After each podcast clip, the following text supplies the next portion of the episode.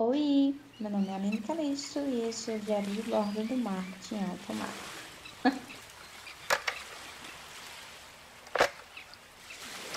Eu comecei a fazer mentoria com uma profissional de branding pessoal para me ajudar a desenvolver minha própria marca pessoal. E aí, no meio do processo, ela me passou um exercício chamado Jornada da Vida, Linha da Vida que consistia em basicamente assim, eu registrar, anotar momentos importantes da minha vida, desde o meu nascimento até os dias atuais e momentos que me marcaram, que marcaram cada fase ali. Então, assim, não necessariamente coisas a ver com o meu lado profissional, mas com a vida também. Ah, sei lá, a primeira festa infantil que eu fui, a primeira vez que eu chorei, a primeira vez que eu me decepcionei, a primeira vez que eu fiquei muito feliz, ou não necessariamente é a primeira vez das coisas, né? Mas coisas que me marcaram, seja pelo lado positivo ou pelo lado negativo. E assim, fazer esse exercício me trouxe várias memórias e ao mesmo tempo me fez enxergar coisas sobre mim que nem eu sabia, assim, ou nem eu sabia, via com tanta clareza, assim. Então, a gente viu lados meus, assim, características minhas muito fortes desde muito cedo. Eu vi que eu não fui uma criança muito criança, sabe?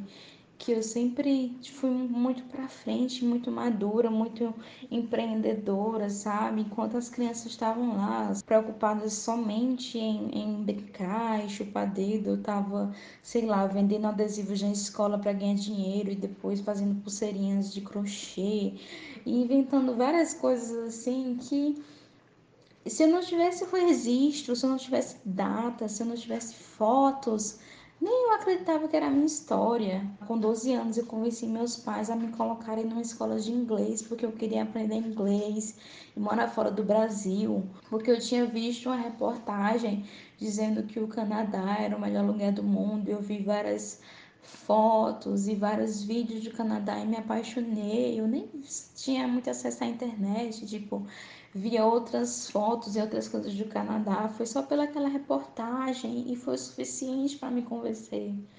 E tipo, eu tinha 12 anos de idade e eu fico, meu Deus do céu, eu com 12 anos de idade já pensava isso, caramba, eu era uma criança. Mais ou menos com 7 anos de idade, eu guardei por um ano minha mesada e, e moedas de troco que meus pais me davam para comprar uma boneca que eu queria. Então isso já mostra também, sei lá, minha determinação, foco e economia, sei lá, uma gestão de finanças, sabe, para alcançar meus objetivos, sabe? Tipo, ah, eu quero isso e eu preciso disso aqui. Então eu vou juntar durante tanto tempo, tanto valor até ter esse dinheiro e assim, de certa forma se abster de certas coisas, né, de comprar é, bala, de comprar besteira, de comprar outras coisas que outras crianças. E eu tinha sete anos, cara. Eu tinha sete anos e ninguém me mandou fazer isso. Foi coisa da minha cabeça.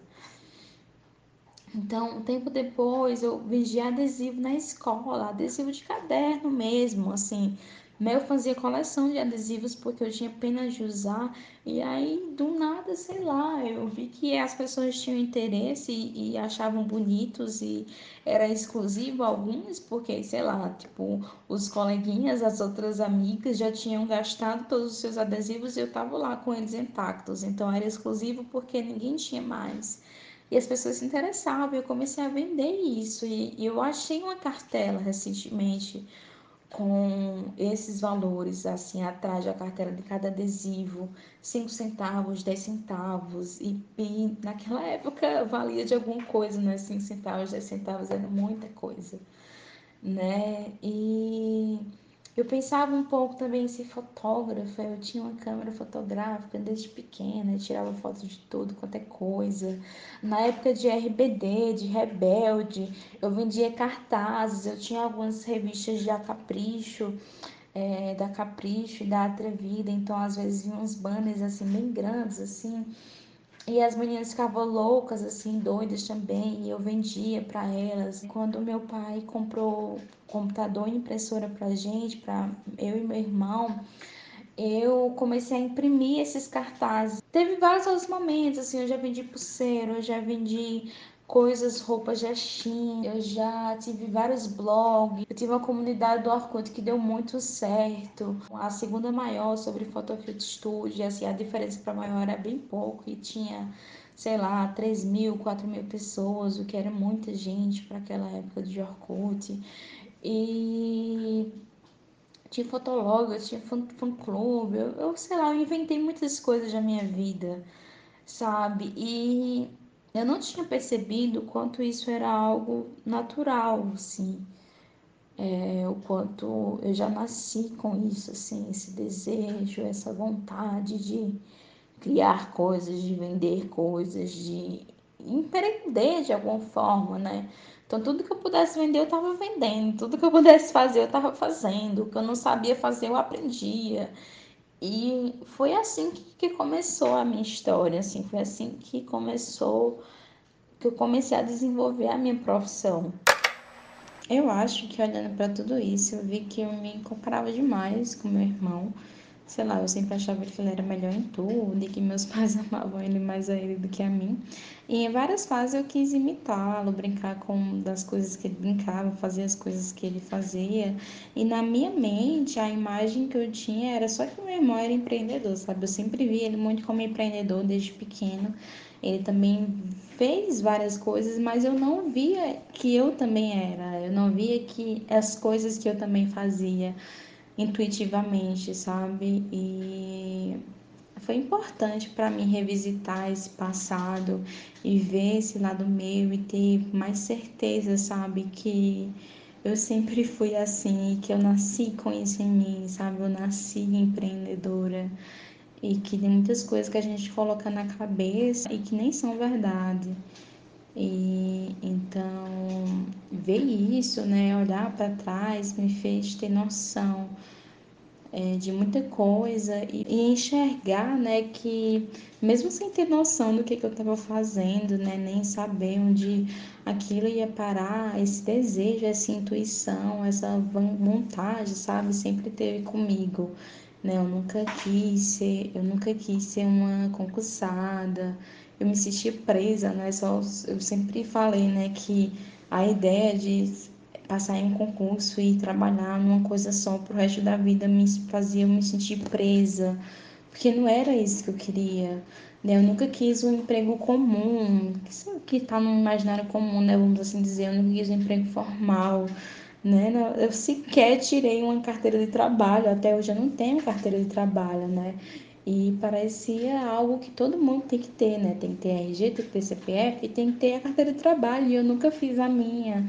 Então, assim, eu nunca fiz várias coisas, eu nunca quis várias coisas que, que as pessoas normalmente dizem que você tem que querer, tem que fazer, né? E a verdade é que eu realmente nasci para ser empreendedora. Essa sempre foi a minha primeira e única opção. Então é isso, eu acho que eu queria começar este diário de bordo contando um pouco da minha história, né? E tudo que deu certo no tempo que tinha que dar. Eu passei por várias coisas e isso me ensinou muito, né? Tudo que eu vivi me fez entender que as coisas não precisam ser eternas para darem certo e também está tudo bem mudar, né? Eu mudei várias vezes, eu vendi várias coisas diferentes, eu quis é, várias coisas diferentes ao longo da minha vida, ao longo da minha trajetória na universidade, eu mudei várias vezes. Desde que comecei a empreender, na, a, desde que comecei a empreender na internet, eu já vendi vários serviços, já fiz várias coisas diferentes das que eu faço hoje. E tá tudo bem, sabe? Daqui a um ano talvez meu foco será outro também e vai estar tá tudo bem. Né? A vida é cíclica e a gente precisa se permitir mudar, se permitir ser inundada, sabe, pelas ondas do mar, e até para entender que molhar também faz parte. E quem sabe não vai ser até melhor, né, do que, que a gente pensou. Então é essa a minha grande lição de que mudar faz parte, tudo tem um começo e um fim, e que não necessariamente o fim é porque deu errado, às vezes é só porque precisava mudar mesmo. Câmbio, desligo.